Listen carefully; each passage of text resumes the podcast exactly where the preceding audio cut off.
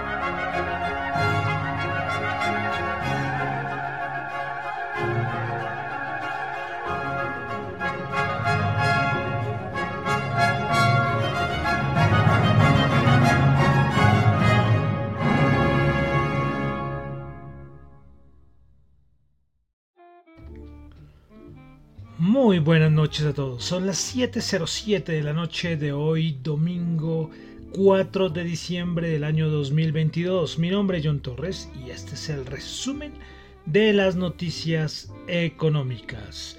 Y comenzamos, que aunque ustedes no lo crean, podríamos decir que comenzamos con música de Navidad. Recuerden que llevamos unos días ya en nuestro repasito musical de la música clásica, oculta o instrumental, bueno, como quieran decirlo ustedes. Y estamos ya en la época del barroco y le dedicamos algunos programitas, ya hoy es el último, al señor Johann Sebastian Bach. Y pues bueno, estábamos escuchando el inicio de su Magnificat, el Magnificat de Bach, que es uno de los Magnificat más, más conocidos. Y estábamos escuchando cómo comienza, el primer, eh, como inicia el Magnificat de Bach, el el, nombre en latín es Magnificat Anima Mea Dominum, es decir, traducido en latín al castellano es algo así como mi alma agradece al Señor. Pues estamos escuchando ya al señor Johann Sebastian Bach. Ya el día de hoy ya terminamos. Le hemos dedicado tres programas. ¿eh? Y yo les dije, el señor Johann Sebastian Bach tiene en su registro más de mil obras. Entonces podría uno dedicarle creo que todo el año a escuchar al señor Johann Sebastian Bach. Pero aquí no es el caso. Aquí vamos pues a los más importantes. Le vamos a dedicar algunos programitas pero aquí no nos vamos a quedar solamente en el señor Johann Sebastian Bach. Bueno, además esta pieza, el, Magnificat de Bach, eh, Bach lo, lo, sacó a la luz, lo estrenó eh, casi en vísperas de la Navidad del año 1723. Entonces, por eso sí, de cierta manera podría estamos eh, con alguna coincidencia, ¿no? ¿Cuántos años después? ¿500 años después? Que no haya, sí, 300, 2000, yo que 500 años, qué horror. no estamos en el 2200, yo. No, estamos en el 2200. Qué, qué horror mis matemáticas, ¿no? Imagínense, así me van en el mercado por no saber, por no saber sumar pero sí más de 300 años. ¿Qué tal esas obras? El recorrido que estamos haciendo muy interesante para que conozcamos los diferentes melodías, para para que ustedes puedan decir, ah, esto es música barroca, ah, música renacentista. Ya pasamos por el Renacimiento y llegamos al barroco. Bueno, entonces quiero saludar a los que me están escuchando en vivo en Radio Dato Economía, tanto en la aplicación de Ceno Radio como en vivo, también los que me escuchan en el podcast, muchas gracias, siempre les agradeceré. Eh, yo viendo las estadísticas que uno le muestra al año, y para mí es una alegría, ¿verdad? Eh, me, han escuchado ya en más de 25 países no sé, imagino que, bueno, habrá alguien en un país extranjero, como esto es en castellano, pues eh, específicamente pues me escuchan más en los países eh, de, habla hispana, ¿no? Eh, aunque Estados Unidos también está en el top 5 de los países que más me escuchan. De verdad, muchas gracias, muchas gracias a todos los que me escuchan en el podcast, en Spotify, en Apple Podcast también. No olviden calificarlo, que para mí siempre será muy importante. Bueno, también quiero eh, saludar a los que me escuchan en Google Podcast, ahí no lo pueden calificar, pero de todas maneras gracias. Y en Fontaine, la aplicación donde a ustedes, por escuchar sus podcasts favoritos, les dan algunos satoshis, algunas fracciones de Bitcoin. Entonces, ya hay varios que están escuchándolas, por ahí. el problema es que la aplicación a veces que presenta fallas, eso sí lo admito. Pero bueno, ahí les dejo eh, el aviso que existe esta aplicación.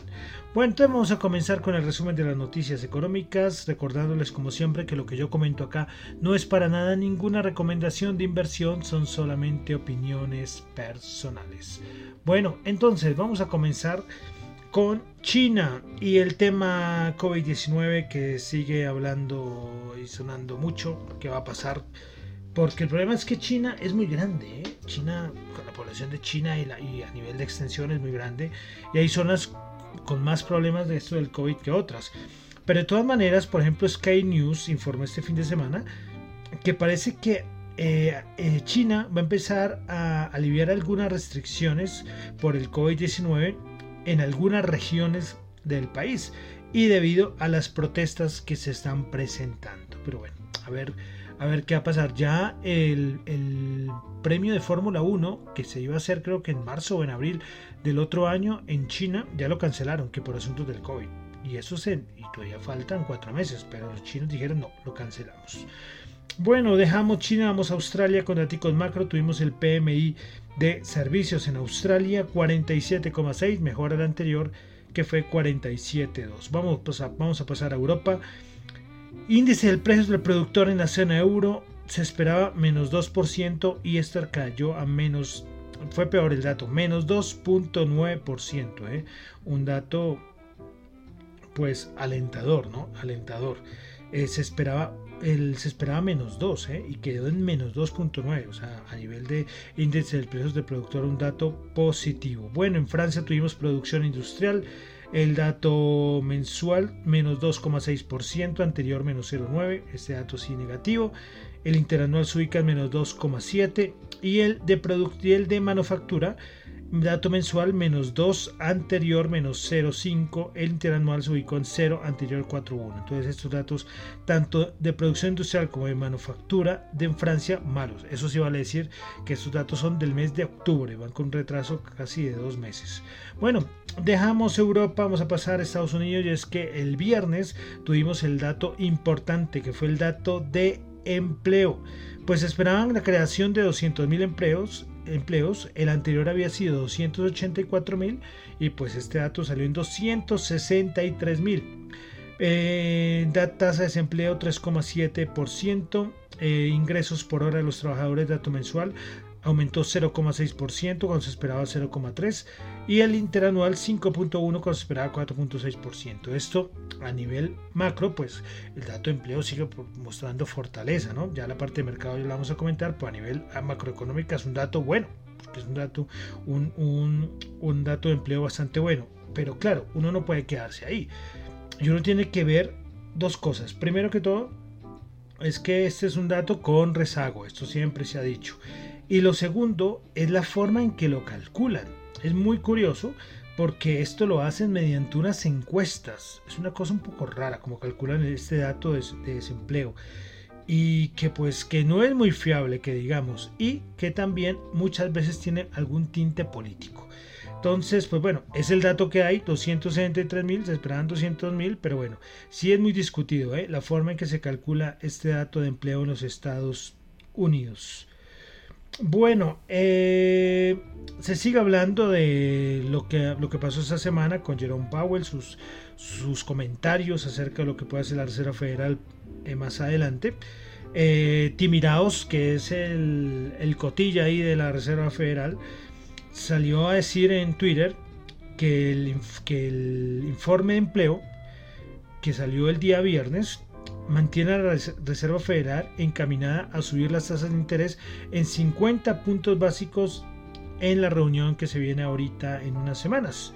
Y también dice que esto también subraya y resalta el riesgo de que la tasa terminal se ubique por encima del 5% en la primera mitad del próximo año. Eh, lo de la tasa terminal es lo único que falta, porque yo creo que ya, bueno, lo de los 50 puntos básicos, que no vamos a volver a tener subidas de 65 puntos básicos, solo que pasa algo muy grave, yo creo que eso ya está. El problema es la tasa terminal, porque es que la Reserva Federal va a seguir subiendo tasas a menor ritmo, pero va a seguir subiendo tasas. Entonces es el problema estimar. Recuerden que Bullard, el miembro de la Reserva Federal, eh, dice que llegaría al 7%, que es el único que dice esto, ¿no?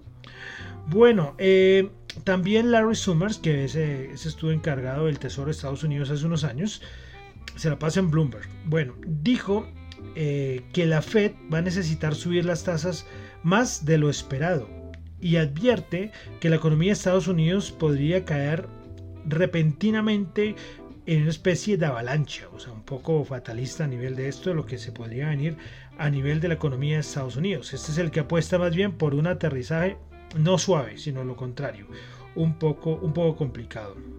Bueno, eh, hoy un título, bueno, esto no fue hoy, esto creo que fue ayer, un, un tuitero que se llama arroba macroalf, colocó un tuit muy bueno. Eh, dice, los bancos centrales en 2021 decían, no subiremos tipos en 2022 ni en los próximos años. En 2022 pues subieron las tasas, ya sabemos lo que han subido este año. Y ahora los mismos bancos centrales dicen este 2022, no vamos a bajar las tasas en 2023, van a permanecer altas por más tiempo. ¿Qué pasará en 2023? Por eso es que le digo, y aquí encabezados con la Reserva Federal, que la credibilidad de la Reserva Federal, ay Dios, sin para, para uno analizarlo, ¿no? Porque qué mal, o sea, todo lo que han analizado, pensado y lo que les digo, además es que no es, no es, no es una sola persona, no son cinco, tienen, tienen no sé cuántos economistas ahí, gente experta en macroeconomía con doctorados por doctorados, bueno, de todo. Y para, como se dice en lenguaje popular, no descacharse de esa manera, pues, pues bueno. Dejamos ahí a Estados Unidos, vamos a pasar a América Latina, vamos con Brasil, donde tuvimos índice de producción industrial eh, la producción industrial en Brasil, el dato mensual subió con 0,3%, mejoró al anterior dato, el anterior dato había sido menos 0,7%, y el dato interanual subió en 1,7%. Vamos a Colombia con cositas varias, eh, comenzando que Roberto Vélez renunció a la gerencia de la Federación Nacional de Cafeteros. Todos los gremios, los presidentes, los gerentes están renunciando. Bueno, más, eh, más cositas de Colombia. El señor presidente de Colombia, señor Gustavo Petro, anunció que reformará el código minero en los próximos días. Y es que se asegura que la, explotación de oro está causando graves afectaciones al territorio y al medio ambiente. Bueno, eh, también se confirmó lo que habíamos comentado la semana pasada, lo que Olga Lucía Costa eh, será la nueva integrante del de la Junta del Banco de la República. Olga Lucía Costa es economista de la Universidad de París. Primera, cuenta con especialización en política y regulación económica y un magíster en economía y desarrollo de la universidad de la misma Universidad de París. De París. Eh, ha sido profesora de economía en los, en los Andes, ha estado asociada a FE Desarrollo, pero bueno, eh, muchos muchos han dicho que es una muy buena elección de la llegada de Olga Lucía Acosta. Vale decir que en la actualidad Olga Lucía Acosta estaba, era ocupaba el cargo de economía experta en la, en la oficina de la CEPAL en la ciudad de Bogotá.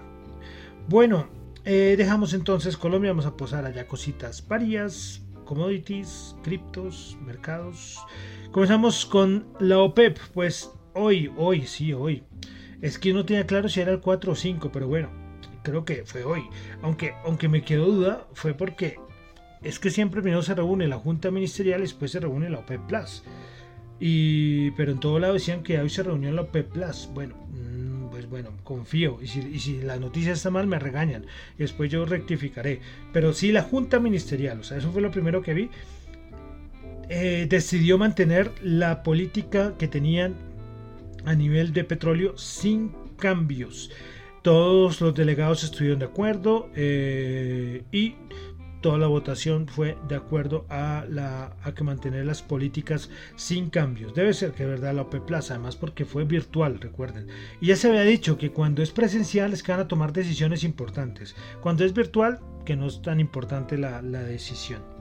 Bueno, eh, sigamos con el asunto de petróleo y es que por fin la Unión Europea junto a Polonia acordaron la fijación del precio máximo del petróleo ruso en 60 dólares el barril. Recuerden que varios países no estaban en contra, decían que este valor era muy alto.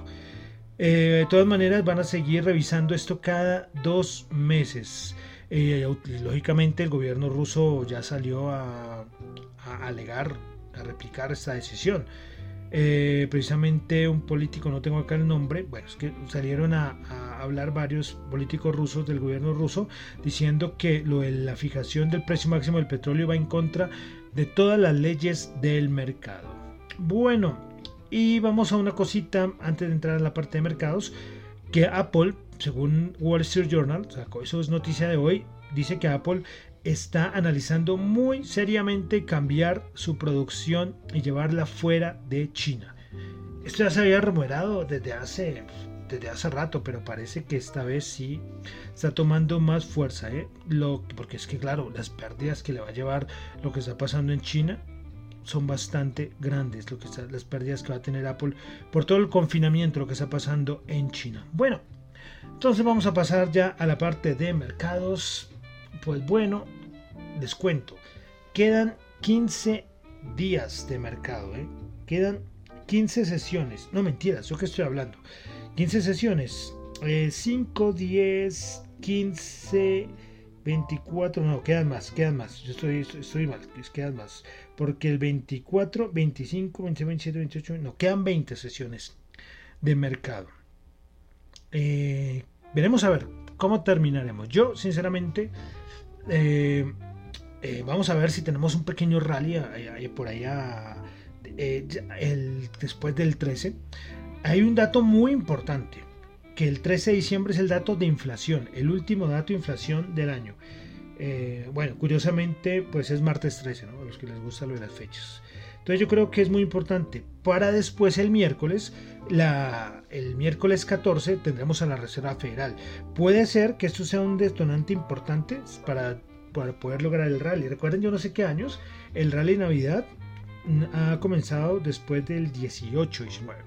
Pero hay una cosa que dicen mucho y es que este rally Navidad, si se llega a dar, no sería un rally muy grande. O sea, no sería, ah, nos vamos aquí a 5000. No, no, no.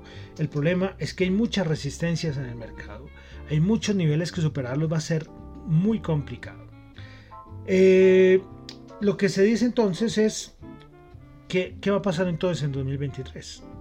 City dio un comentario que soy muy de acuerdo, eh, traduciéndolo al castellano. Dice que, abre comillas, City dice, a medida que entramos al año 2023 esperamos que los temores de recesión en Estados Unidos se conviertan en el motor. Por lo tanto, vemos los repuntes de las acciones estadounidenses como repuntes de un mercado bajista. Y lo que vamos a hacer es cambiar la ponderación de Europa eh, donde el ciclo económico está más avanzado que en los Estados Unidos. Yo, bueno, la Europa, yo sinceramente la Europa, yo por ahí me meto a veces con el IBEX, a veces de vez en cuando con el Eurostox, pero el mercado europeo no es fácil, ¿eh? Eh, sí, de pronto lo más ligado y muy parecido a Estados Unidos, de pronto es el DAX alemán, por los, por los componentes de este índice. Pero, pero no es fácil, ¿eh? por ejemplo, el, italiano, el CAC francés, hay que analizarlo. Y como digo, yo hay veces que me meto al, al IBEX, pero el IBEX es también complicadito. Hay un montón del lo que más pesa en el IBEX es el sector financiero. Entonces es un, esos, esos índices que están medio mal hechos, pues, pero bueno. Eh, pero lo que me gusta de City es lo que dicen acá, y es que eh, los temores de la recesión se van a convertir en el motor. Y lo que venimos, y lo que yo que, creo y lo que muchos estamos esperando es que va a pasar los siguientes, a partir de enero al mes de mayo, los siguientes cinco meses, seis meses. Va a ser muy importante saber qué va a pasar. Yo creo que ya les he repetido un montón de veces lo que yo digo, que es que todavía el mercado no se preocupa por la recesión. Y es lo que yo digo, va a llegar un momento, yo lo he publicado en Twitter varias veces, ahora las malas noticias son buenas noticias, es decir, las malas noticias macroeconómicas son buenas noticias, pero cuando la recesión se vuelva lo importante y la Reserva Federal ya empieza, ya, ya empieza a bajar más el tono, aunque parece que Powell ya lo está haciendo desde lo que pasó esta semana, las buenas noticias van a ser buenas noticias y las malas noticias van a ser malas noticias. Y hay que estar muy pendiente de ese cambio y a ver qué, vamos, qué, qué va a pasar, ¿no? porque va a ser un momento del mercado los siguientes 4 o 5 meses, es importantísimo. Yo me ponía a pensar hoy, el otro día yo le decía que no sé si seamos afortunados o desafortunados por lo que estamos viviendo. Esta parte del ciclo económico, eso se ve cada, no sé, cada 14 años, 15 años, no sé, a nivel de renta fija, a nivel de los bonos, lo que estamos viendo, no sé si lo vamos a ver en nuestras vidas. Entonces yo digo a veces, a veces yo decía que qué desafortunados somos, pero, pero podemos decir también que somos unos afortunados. Estamos tomando un, doctorado en mercados de capital y entendiendo esto. Como les digo, esto es algo histórico.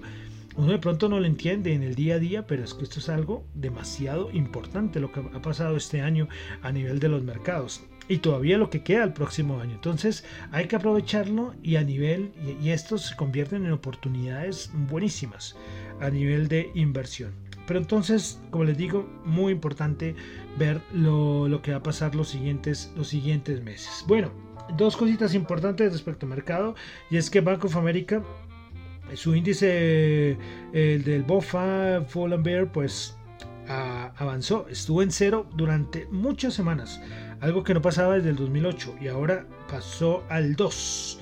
Al 2 todavía está en señal bajista, pero subió, eh, subió. Y lo otro es que los CTAs, los populares CTAs, que son agentes del mercado importante, la semana pasada cerraron cortos, cerraron poquito, 15%, pero es que 15% con la millonada que mueve esta gente, eh, por eso fue el rally que tuvimos cuando habló Powell. Ellos vieron una señal, se les, activó y pan, eh, para arriba. En el Nasdaq 100 aún no han cerrado cortos, pero ¿saben cuál es el siguiente punto de cierre de cortos de los CTAs? Es una cosa un poco, un poco loca. ¿Saben cuánto está el nivel? El nivel está en 4438, o sea, lejos, pero lejos. ¿Recuerdan cuando hablábamos que, cuando estaba en 3000, íbamos como en 3800 y estos de los CTAs cada vez corrían más a 4000, 4050, 4090 y llegaron como esa zona y esa zona fue la que se activó hace unos días. Pero bueno, entonces eso es lo que tenemos con los mercados. Vamos a ver ahora, ya que la ventaja de hacer este programa el domingo, pues es que ya tenemos a los futuros abiertos. Entonces vamos a chismosear cómo están los futuros. Ya repasar lo de la semana pasada, lo del viernes, pues no tiene mucho sentido. Mejor vamos a centrarnos en ya esta semana. Recuerden, ya nos quedan pocos, pocos días, pocas semanas de bolsa de este 2022. Bueno. Vamos a mirar cómo están los futuros en este momento. El Dow Jones este momento va bajando 42 puntos, el 0,1%, 34.388. El SP500 va bajando 0,1%, 4.066. Y el Nasdaq 100 va bajando el 0.09% a 11.983. Bueno, el VIX. El VIX. Vamos a ver el VIX. ¿Cómo tenemos el VIX? Esta semana vamos a tener el VIX los tambores deben sonar, pero no los tengo ahí. 19.06. Ya estamos en los valores más bajos desde, ya les digo, desde enero del 2000, de enero 8 de este año. 19.06. Eso está el spot, ¿no? Los futuros se los pueden ver y pueden marcar otra cosa. Importante, importante. Bueno, el dólar, el DXY, que también ha bajado con mucha fuerza desde hace varias semanas, 104,48. Y finalmente la rentabilidad del bono de los Estados Unidos. La rentabilidad del bono de los Estados Unidos a 10 años se encuentra en 3,52. Pero si nosotros decimos que la tasa terminal va a estar alrededor del 5, ¿será que le queda otra subida a la rentabilidad? El problema es que es cuando cada vez se acerque más a asuntos de recesión, esto va en contra de la rentabilidad, es decir, es bueno, positivo para los bonos. Pero bueno, a a ver vamos a ver, con paciencia esperar qué pasa los siguientes siguientes meses. Bueno, de una vez vamos a ver cómo están las materias primas en este momento, los commodities. El oro 1813 con todo, ese se ha aprovechado la bajada del DXY con todo, 1813, subiendo en este momento el 0,1% el oro. El petróleo en este momento, ojo, ojo, ojo, porque el WTI ya está subiendo el 2%, 81,6 subidón del petróleo y el Bren 87,4. La noticia yo creo que China han animado y pues la de la OPEP también no es, pues no es que sea súper positivo, pero tampoco es negativo. Yo creo que el petróleo bien, está recibiendo bien en estos momentos. Bueno, el dólar en este momento para Colombia pasa para el día de mañana 4.767, la tasa representativa que tenemos hoy y tenemos el día de mañana. Eh, cuando hagan las compras de Navidad, ¿no? con el manejo de las tarjetas, con esa tasa que tenemos en tarjetas de usura es muy alta. Pero a la vez es que yo hice una compra con tarjeta y me dio la rabia, es que la tasa está en 4.767 y a mí me cobraron como si, como si el dólar estuviera en 4.850. Eso sí, veces que, bueno, da un poco de rabia, ¿no? sí, pero, pero no hay nada que hacer. Bueno, y vamos a terminar como siempre con las criptos para cerrar ya por el día de hoy. Las criptos. Eh, eh, bueno, eh, hay una cosa. ahora cuando han caído los exchanges, ha habido como, como muchos comentarios diciendo que las criptos ya se acabaron. No, no, no, las criptos siguen, la tecnología sigue. Los exchanges centralizados son los exchanges centralizados. ¿sí? Pero ha sido una discusión. Otro día alguien me decía, pero es que, ¿cómo dices que, que Bitcoin funciona bien? Y es que recuerden que esta semana aquí en Colombia, Da Vivienda y Colombia tuvieron unas fallas técnicas. Yo decía, Da Vivienda y Colombia con fallas técnicas, mientras que la blockchain de Bitcoin, la red de Bitcoin lleva 14 años, 13 años sin ningún problema. Me decía, pero, y me mandó un, link diciendo, pero mira, este exchange eh, lo hackearon. Y yo, ah, ok, pero es una cosa el exchange, otra cosa la blockchain de una cripto. Son cosas totalmente diferentes. Además, un exchange centralizado.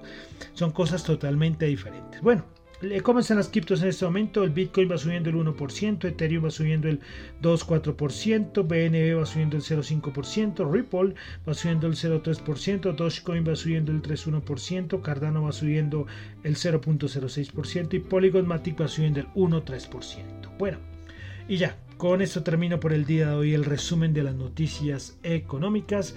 Recuerden, todo lo que yo comento en el programa son solamente opiniones personales, no es para nada ninguna recomendación de inversión. Mi nombre es John Torres, me encuentran en Twitter en la cuenta arroba Chu, en la cuenta arroba Dato Economía, para asuntos de la emisora arroba Dato Economía R en Twitter y radio Dato Economía arroba gmail.com. Bueno, y terminamos con el musiquita. Recuerden que ya el día de hoy ya terminamos, estamos en nuestro, entre comillas, recorrido histórico, pues que, que no es tan histórico porque no es tan exacto como el que hicimos antes, ¿no? El de, de 1922-2022 teníamos fechas más exactas, aquí es más complicado.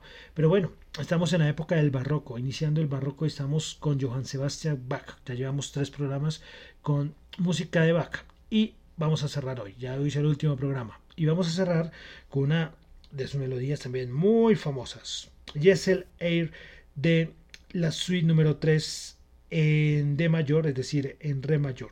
Entonces yo creo que también cuando ustedes la escuchen ya, porque esa también es una de las melodías más famosas de Johann Sebastian Bach. Entonces, con el Air de la suite número 3 de Bach, terminamos el día de hoy el resumen de las noticias económicas. Muchísimas gracias.